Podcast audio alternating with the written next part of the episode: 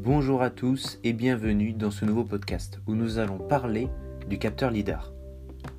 Peu après leur invention au début des années 1960, les premiers lasers de Theodore Mehman sont exploités pour la télémétrie à grande distance. Aux États-Unis, Louis Mullin et Giorgio Fiocco du MIT les emploient pour mesurer précisément la distance Terre-Lune. En mai 1962, lors du projet Lunacy, alors que Guy Goyer et Robert Watson du Centre national de recherche atmosphérique les appliquent parallèlement à la mesure de la hauteur des nuages. Ils appellent leur système radar optique.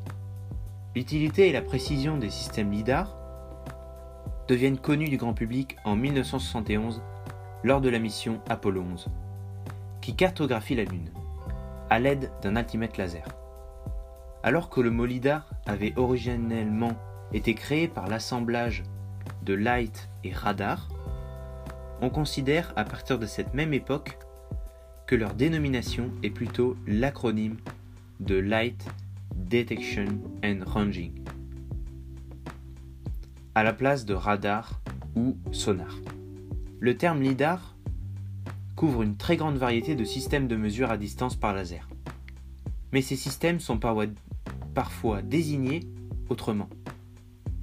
Actuellement, on trouve encore l'acronyme LADAR, qui est plutôt utilisé dans le domaine militaire ou dans la littérature anglo-saxonne.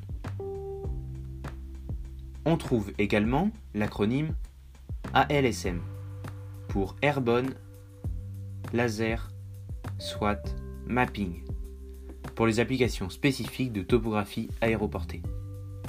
En français, l'expression radar laser improprement employée par analogie, surtout pour les jumelles de contrôle de vitesse en sécurité routière. L'une des grandes nouveautés de l'iPhone 12 est l'intégration d'un capteur LIDAR, situé à côté des appareils photo.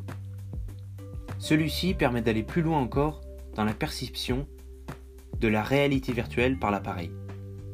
Et cela se traduit de bien des manières au quotidien.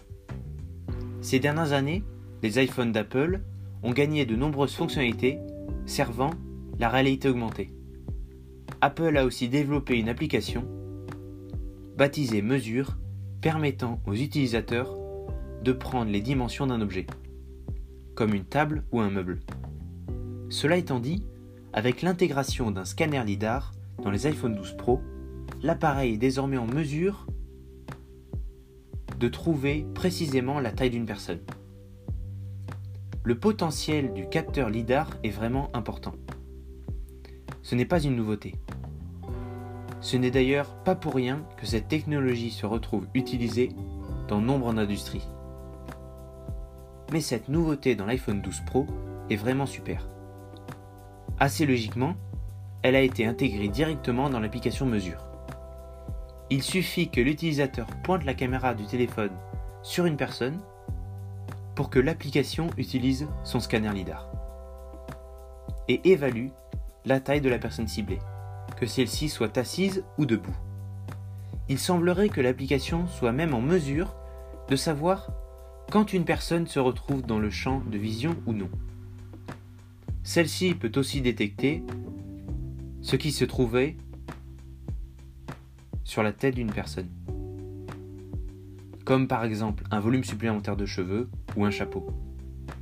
Dans le même ordre d'idées, des talons hauts aux pieds les utilisateurs peuvent aussi prendre une photo avec les mesures obtenues pour l'envoyer à la personne en question si elle le souhaite. Cette fonctionnalité n'est pas exclusive au modèle iPhone 12 Pro. Cette nouvelle option sera aussi disponible sur les iPad Pro 2020, les premiers appareils de la marque à la pomme à avoir bénéficié de ce scanner LIDAR. Nul doute que nous verrons apparaître d'autres cas d'utilisation très pratiques de cette technologie. Merci beaucoup de m'avoir écouté. On se retrouve prochainement pour un nouveau podcast.